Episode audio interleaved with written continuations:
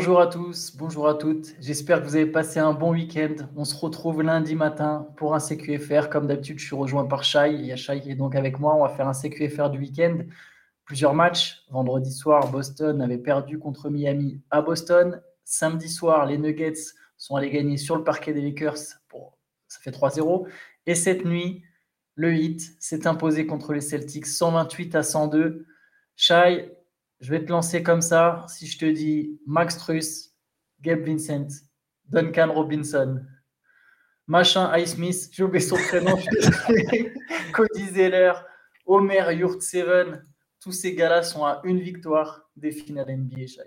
Mais c'est incroyable. C'est, enfin, est-ce que c'est vraiment incroyable au final? Est-ce que c'est pas nous qui avons, euh, comme, comme Boston, comme Milwaukee, qui avons un peu euh, tenu pour acquis que Miami, c'était peut-être que deux joueurs et que le reste, c'était des role-players corrects, mais qui ne pouvaient pas aller jusqu'en finale. Est-ce que finalement, parce que quand, j'entends encore Jalen Brown parler après le match, il dit c'est pas des mecs qu'on qui devraient nous mettre en difficulté, on devrait être capable de les contrôler. Mais est-ce que là, ils sont pas sur une telle vague de confiance et de, maximisation de leur potentiel grâce à Spolstra, grâce à la culture du vide, que finalement, parce que là, c'est pas vraiment leur vrai niveau, parce que c'est pas genre ils sont en train de se qualifier Oh, en match 6, il y, a, 3-0 quoi. Il y a 3-0 et c'est pas que parce que Butler met 50 points. Enfin, il a pas, ils n'ont pas besoin qu'ils fassent des matchs exceptionnels et c'est tout le collectif. Donc euh, là, franchement, euh, si, on nous avait dit en début de saison ou même il y a, il y a quelques semaines quand, euh, quand Miami galérait dans le play-in, avait perdu son premier match, qui serait une victoire des finales, j'aurais pas cru honnêtement.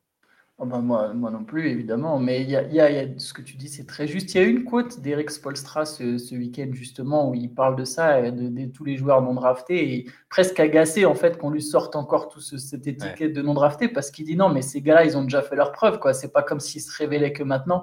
Euh, un Gabe Vincent, par exemple, il était déjà bon l'an dernier, même si j'avoue que je pense personne euh, les imaginer à ce niveau. Moi, je suis quand même d'accord avec Jalen Brown. Je comprends que quelque part, il se dit non, mais on devrait être, euh, on devrait être capable de stopper ces mecs-là. J'y reviendrai après parce qu'il y a eu des trucs quand même sur la défense des Celtics.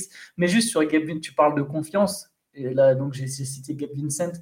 Hier, il prend des tirs où ça rejoint exactement ce que tu dis. Il y a une confiance. Un moment, il, remonte en contre-attaque, il s'arrête à trois points, il tire à trois points, il le met. Il y a un moment, il, y a un pick and roll, il prend pas le pick, il, fait un reverse, il se tourne, il va le prendre à trois points en première intention.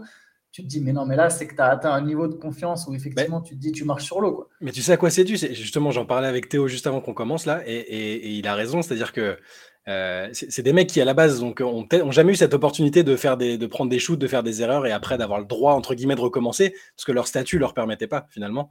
Là, là, là, enfin, que ce soit Spolstra ou l'entièreté de la franchise, euh, ils vont pas se faire pourrir par leur, le franchise player à côté, ils vont pas se faire pourrir ou sortir par le coach derrière. Ils ont peut-être eu le temps de faire ces petites erreurs et tout ça, et ils sont sur une confiance. Euh, bah voilà, Gabe Vincent, il, a fait des matchs à, je sais pas, 5 sur 16 ou 5 sur 17 euh, en playoff au début, euh, mais il n'est pas sorti de la rotation, il a toujours eu les mêmes responsabilités. Et là, le genre de séquence que tu décris, bah, c'est celle d'un joueur et, d'une équipe en confiance. Ça vaut aussi pour Duncan Robinson, par exemple, qui retrouve une adresse. Le, mec était à la cave. Il était à la cave. Il jouait plus du tout considéré dès qu'il y avait les petites et, nous-mêmes, je me demande si on ne l'a pas classé dans les pires contrats ou des trucs comme ça. C'est ah possible, il bah, qu'on regarde. Mais il, apportait plus euh, ce qu'il apportait à trois points et il était euh, considéré comme euh, plutôt handicapant en défense. Là, c'est-à-dire qu'il est plus handicapant en défense parce qu'il est dans l'effort collectif.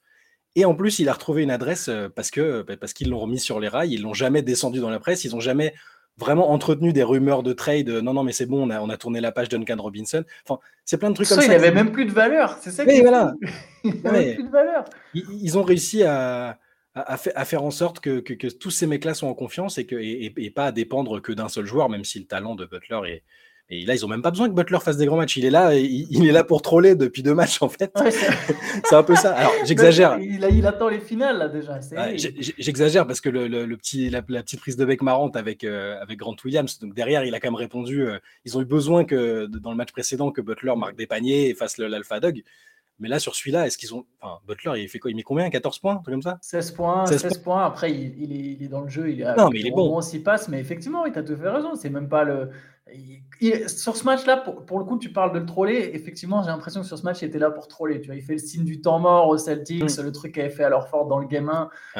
Au, passage, le perdu Miami. Mais, mais oui, non, mais je, repense là, en fait, à tous les petits moments où les Celtics ont voulu trash talk ou provoquer. il y a 3-0 dans cette série. Enfin bref, c'est. C'est ça le plus étonnant. c'est le score, c'est le score qui est étonnant parce que. Ils n'ont pas l'attitude qui va avec le trash talk en fait. Ouais. T'es pas dur du début à la fin pour derrière te permettre de faire du trash talk quoi. Le hit euh, troll, je veux derrière, ça assume quoi. Sinon, juste pour Gabinson, je donne la stat quand même. Il est à 29 points sur ce match, 11 sur 14. Mm. C'est tellement juste ce que tu dis sur le 5 sur 17. Il y a tellement d'équipes où en fait ses minutes auraient baissé. Et là, il fait 11 sur 14, 6 sur 9 à 3 points. À lui tout seul, il met plus de points que Tatum et Brown réunis qui sont à 26 points en cumulé sur ce match. Et, je, vais te dire, je, vais te dire un truc quand même. Dans ce match, j'ai vu donc des, tirs en première intention de, Gabe Vincent. J'ai vu Duncan Robinson qui drive et pas qu'une fois.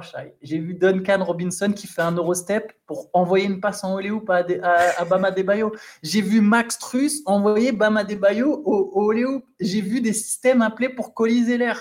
Cody Zeller, franchement, à partir de là, je ne sais même plus quoi te dire. Quoi. Tu te dis, mais c'est des finales de conférence. Miami a torpillé Boston ils se sont fait, ils se sont fait ouvrir, je suis désolé, mais c'est le terme, mm. par des drives de Duncan Robinson. En première mi-temps, c'est drive sur drive de Miami, drive sur drive. Ah, soit pour des trois points, soit pour marquer dans, sous le cercle. À partir du moment où tu prends des, où tu prends des lay-ups en pagaille de Duncan Robinson, limite, euh, tu devrais, ça, devrait être fini. Tu devrais être à 3-0, fini, c'est plié. Parce que... Mais bon, là, on, on, parle comme s'ils étaient éliminés, mais comme si Boston était éliminé. Mais moi, c'est ça que je retiens le plus. C'est-à-dire que bon, jamais une équipe n'a remonté un 3-0. Ça vaut aussi en face pour les Lakers et les Nuggets. Mais, euh, mais là, au moins, les Lakers, j'ai l'impression qu'ils sont quand même dans les matchs. Ils donnent du fil à retordre aux Nuggets. Ah tu vois là, là, sur, sur ce troisième, je m'attendais à. Même si, si Boston ne gagnait pas, parce que c'était à l'extérieur, je m'attendais à une, une, ouais, une réaction d'orgueil, un truc qui fait que qu'ils se disent bon, et eh non, on est encore là, on va pas sortir par la petite porte, euh, tu vois. Mais là, ils ont pris une rousse. Ils étaient à moins 15 à la mi-temps, moins 30 dans le troisième. Enfin, et, à la fin, tu vois le pareil, le, langage corporel, la communication, ils sont tous totalement abattus. Ils y croient pas une seconde. Euh, Mazzula qui dit, euh, qui dit c'est ma faute. Enfin, voilà, on sait, c'est, il, apprend sur le tas. C'est, pas facile, c'est, dur. Tu es face à Spolstra qui te outcoach tous les matchs, c'est difficile.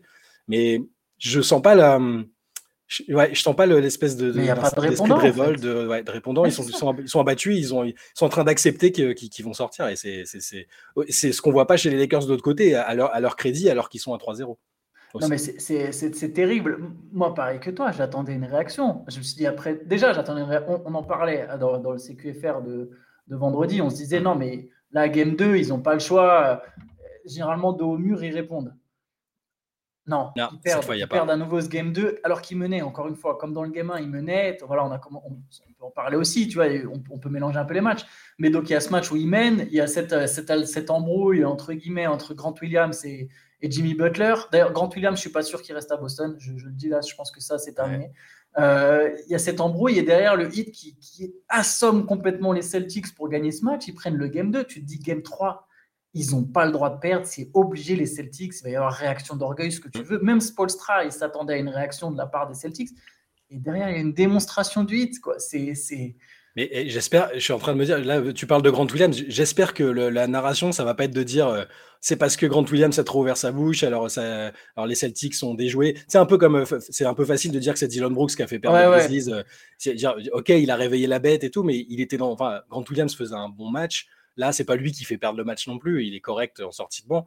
Moi, pour moi, là, c'est, dire, c'est les stars qui sont pas là, là. Enfin, Jalen ah Brown et, Tatum, ils sont, ils sont, ils sont pas là et, le collectif n'est pas là. Donc, j'espère que ça va être la narration et que les deux Ozo, ils vont assumer, euh, ils vont assumer derrière euh, le, fait qu'ils ont, qu'ils aient pas été au rendez-vous pour l'instant, à moins que on soit sur un truc légendaire où ils nous sortent 3-4 matchs de folie. Euh. mais, ça, n'arrivera pas.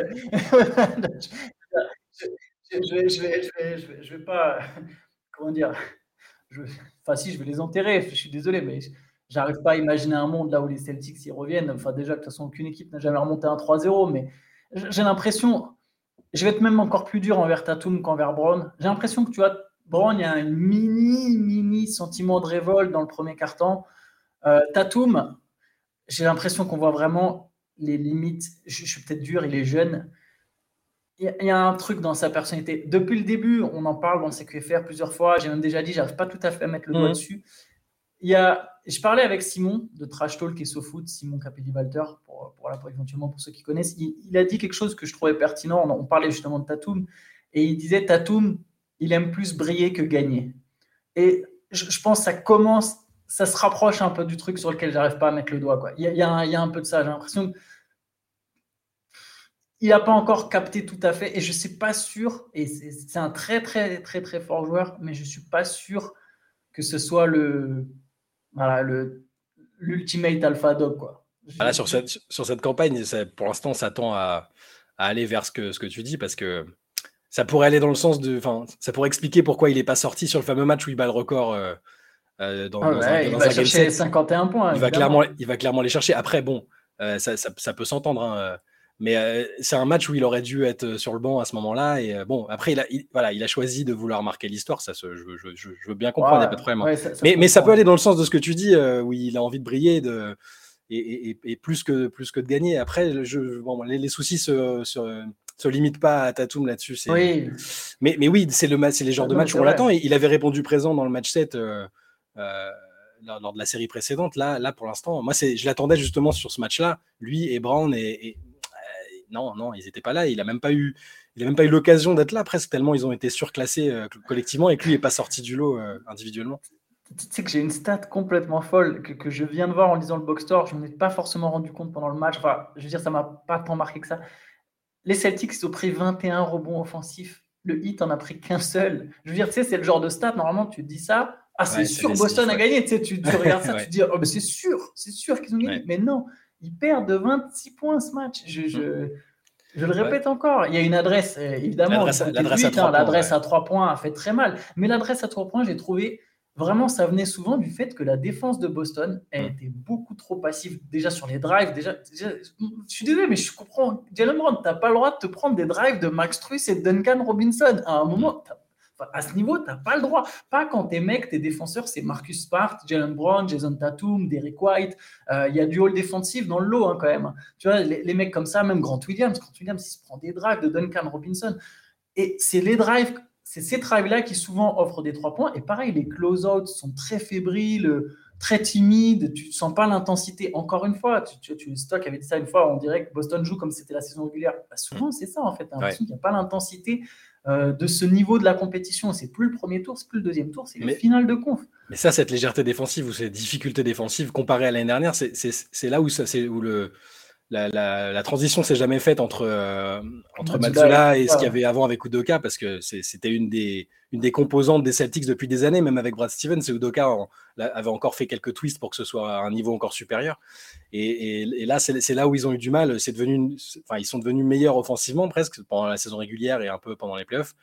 Mais là, euh, tu vois, à contrario, c'est encore, euh, encore pour jeter des fleurs à Spolstra, mais ils, ont, ils se tirent qu'ils arrivent vraiment à. Tu as l'impression qu'ils ont un tableau de bord devant eux. Ils se disent alors, alors l'adversaire aujourd'hui, il faut, qu'on soit, il balèze à 3 points. Bim, vous allez shooter à 50% à 3 points, les gars. Aujourd'hui, il faut verrouiller en défense. Bah, vous, allez faire en sorte qu'il marque moins de 100 points. Euh, bon, c'est Milwaukee en face, on s'en fout. Euh, série offensive euh, à fond. Vous allez marquer 120 points par match. Tu sais, t'as l'impression qu'il vraiment qu'il a un tableau de bord où il pilote et, les mecs qui répondent présents tous, sans exception. Donc voilà, nos amis des Celtics sont, mal barrés et, et, je pense pas. S'il y, a une équipe qui peut remonter un 3-0, j'ai peur que ce soit pas celle-là, malheureusement pour eux le hit devrait avoir le droit de piocher un, des meilleurs joueurs de chaque équipe. C'est Benjamin qui avait donné cette, ce truc en playoff. À chaque fois que tu élimines une équipe, tu as le droit de prendre un joueur, mais le hit, juste, juste le hit devrait avoir le droit d'aller piocher euh, un joueur parmi les, les, les, équipes qu'ils ont éliminées. Je suis pas sûr qu'ils prennent. Je, suis pas sûr qu'ils prennent ni Embiid ni Tatum, juste pour info. Hein. juste, comme ça. Tu sais, à choisir entre les trois équipes qu'ils ont éliminées. Voilà. Ah non, pour le fun. Pardon, ils n'ont pas éliminé Philadelphie du coup, mais. Juste pour troller, juste pour troller, ils vont prendre Cornet ou Hauser à Boston et.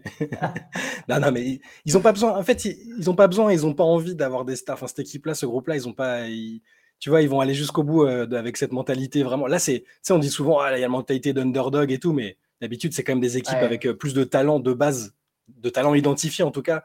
Là, c'est vraiment de l'underdog, quoi. C'est du, franchise player jusqu'au jusqu'au bout du banc, c'est que des mecs. La preuve, tu vois, les Haywood Smith, euh, les mecs, on a l'impression que c'est un joueur, un joueur créé dans 2K. Enfin, alors, il joue pas beaucoup, mais, mais tu sais que si tu le mets, lui, typiquement, et on l'a vu en saison régulière, même si tu le mets 10 minutes, tu sais qu'il va t'apporter en défense. Ils sont tous prêts, en fait. Et, et, c'est là, là que ce serait intéressant d'avoir un jour un bouquin ou un long euh, documentaire sur ce que c'est cette fameuse culture du 8, parce que ils, ils, ils ont pas pioché au pif des mecs comme ça qu'ils ont fait venir. Euh, c'est tout un travail pour drafter à des Adebayo. Ils avaient vraiment identifié des trucs précis chez lui pour, pour recruter Butler et tous les mecs autour. Là, il y a tout un processus qui fait qu'ils sont compatibles ou pas, tu vois. Est-ce qu'ils sont capables de répondre Est-ce qu'ils sont capables de répondre aux exigences qu'implique de devenir au hit S'ils font rentrer Udonis Aslem dans le game 4, ah oui, on veut voir. Une fois qu'ils sont, une fois qu'ils sont en contrôle, là, je, je réponds plus de rien. On veut voir ça. on va passer, on va passer aux Nuggets, Nuggets Lakers. Donc, hmm. c'est une série que Denver mène aussi 3-0, mais par contre, je suis d'accord avec toi, il y a, ça renvoie quand même pas la même impression euh, euh, sur, le, sur le terrain, en tout cas sur les matchs. on n'a pas le même sentiment, euh, évidemment. Denver qui allait prendre le Game 3 à Los Angeles, c'est la première fois que les Lakers perdaient à domicile. Mm. C'était un gros game de Jamal Murray encore, 37 points, comme dans le Game 2. Et sa première mi-temps, elle est quand même complètement ouais, c'est hein. C'est-à-dire qu'il a, il a commencé le Game 3 comme il avait fini le Game 2 en mettant tous ses tirs quasiment. Le mec met 30 points à la mi-temps. Hein. Il est à 30 points à la mi-temps, il rate quasi rien. Il est voilà, sur la confiance du dernier match. Et lui, pour le coup, il est vraiment en mission pour montrer ouais, ok, pendant deux ans euh, ou un an et demi, vous m'avez oublié. Euh, ou même quand j'étais à mon. Ce qui commençait à ressembler à une accession à mon meilleur niveau, j'étais un peu. Euh, est-ce que c'est vraiment All-Star Est-ce que les Nuggets devraient pas. Bah, Michael Malone a dit j'ai refusé quand c'était j'ai oublié son nom, Conley, qui était le, GM. J'ai mis mon veto pour que Jamal soit pas tradé contre des joueurs dans un standing supérieur, parce que je savais qu'il avait en lui ce côté star et d'être plus que mieux même qu'une deuxième option. Euh, c'est un vrai. Lui, il est vraiment en mission pour ça et ça se traduit dans sa manière de jouer, dans, comment il se comporte, euh, sa communication. Il est vraiment comme ça et Denver en profite à mort. Ah ben là, non, mais il a été sur les deux derniers matchs, il a été exceptionnel. Euh, les Lakers, qui encore une fois, hein, on, sont quand même euh, plus ou moins euh, revenus au score, mm. mais sans vraiment jamais réussir à, passer devant. C'est ça aussi que je trouve fort chez les Nuggets pour le coup, c'est qu'il y a une forme de maîtrise qui fait que même quand Los Angeles recolle à trois points, quel que soit le match, ah, il y a toujours une solution derrière quand même. Ouais, c'est pour ça les Lakers sont pas dans une. On n'a pas envie de les les, enfoncer. Je ils font un peu, ils ont l'air de faire ce qu'ils peuvent. Ils ont des limites auxquelles les, enfin, que les Nuggets s'exploitent. Et ça, voilà, c'est, il y, a, une différence de niveau et elle se voit, mais les Lakers sont moins, sont moins vaillants, quoi. Tu vois, euh, ah. c'est, différent de la série. Euh. Je peux enfoncer quelqu'un si je dois faire le hater. Euh. Je t'en prie, vas-y je sais pas si tu te souviens, après le Game 2, je disais. Euh, ah, D'Angelo J'avais même fait un papier, j'avais dit il faut avoir le courage de sortir D'Angelo Russell. ah, bah ouais, il aurait dû t'écouter. Faut, faut, faut, mettre Hachimura parce que de toute façon, D'Angelo, il a besoin de se relancer complètement. Euh. Ouais. D'ailleurs, en écrivant ce papier, j'ai appris quelque chose d'intéressant. Je disais que, donc, apparemment, les Lakers n'osent pas trop parce qu'ils ont peur que D'Angelo Russell, ils prennent ça comme un espèce d'affront, comme une relégation, et que du coup, ils décident de partir cet été. Mais là, honnêtement, ils vont vraiment devoir se poser la question. Parce que D'Angelo Russell, donc déjà, c'était catastrophique. Tu avais donné la stat là, avec le plus minus, c'était moins 40, je crois, à ce moment-là, au moins 41. Ouais. Là, tu peux rajouter en 20 minutes, il s'est encore pris moins 12. Il finit à 1 sur 8 au tir, 1 sur 6 à 3 points. 3 points, 3 balles perdues. Il joue que 20 minutes, mais ça a été 20 minutes. Ouais, mais c'est trop. Oh, il a besoin vraiment de jouer dans le deuxième 5. Là, dans le premier 5, ça marche pas. Il est beaucoup trop fragile défensivement. Ah ouais, euh, il est, il est exposé, même si c'est un joueur, je, comprends les fans des Lakers vont me dire Ah, mais c'est un bon fit avec LeBron parce qu'il n'est pas obligé de jouer avec la balle. Oui, D'Angelo Russell, il n'est pas obligé de jouer avec la balle, mais ça reste quand même, il a quand même besoin d'avoir la balle. C'est pas un spot-up shooter. D'Angelo, lui, pour le coup, c'est quand même un mec qui, aime avoir le ballon entre les mains. Et je pense que dans le deuxième 5, des moments où il y a un peu moins intense, où, il y a, où la, la défense, enfin, je veux dire, ça joue différemment, il y a moins de de gros attaquants en face. Il a plus de ballons, plus d'occasions de se mettre en rythme. Lui, pour le coup, je pense qu'il aurait vraiment besoin de sortir du banc parce qu'en tout cas, là, ça ne marche pas du tout. Alors qu'Ashimura, encore une fois, était pas trop mauvais pour les Lakers. Il fait 13 points, 6 rebonds sur, sur le game 3. Et Austin Reeves, en plus, a pris tellement d'importance de toute façon que D'Angelo. Et il en a presque pas pris assez et c'est pas de sa faute. il est incroyable. Enfin, à chaque fois, on dit, très bon sur le game 3. À chaque fois, on dit, ouais, c'est lui qui les maintient en vie dans le game carton. On dit, c'est vraiment le troisième euh, larron, mais en fait, c'est plus que ça. J'ai l'impression même que quand ils vont faire le bilan euh, de, leur, de leur élimination, de leur saison, tout ça, ils vont se dire est-ce qu'on n'aurait pas dû euh, plus l'alimenter dans les moments chauds? Parce que c'est le seul qui répond toujours présent. C'est moins expérimenté à ce niveau-là quasiment. Et ça a encore été le plus, ça encore été le plus tranchant. Et c'est le seul qui était capable un peu de rendre coup pour coup à Murray, Jokic, enfin dans le quatrième carton. Et euh, je ne sais pas si c'est parce que justement ils font encore trop confiance à D'Angelo Russell ou parce que LeBron avec, avec, avec, lequel, avec lequel pourtant, ouais, avec lequel pourtant Reeves il a une, vraiment une bonne connexion quand ils combinent tous les deux, c'est fort. et je sais pas si LeBron n'a pas assez non plus fait confiance. Et Reeves, il, finit quand même avec 23 points, 7 rebonds, 5 passes à 7 sur 10. Il a pris que 10 tirs. que 10 tirs. Et, je crois qu'il met, je crois c'est dans le deuxième quart-temps, je pense c'est ce match-là où il met 15 points. Quoi. En fait, il est, au moment où Los Angeles est à la rue, parce que justement Murray a mis tous ses tirs, il me, semble que c'est dans le game 3, je suis désolé maintenant, je me les confonds un petit peu, mais Reeves, il les maintient en vie à lui tout seul. Quoi.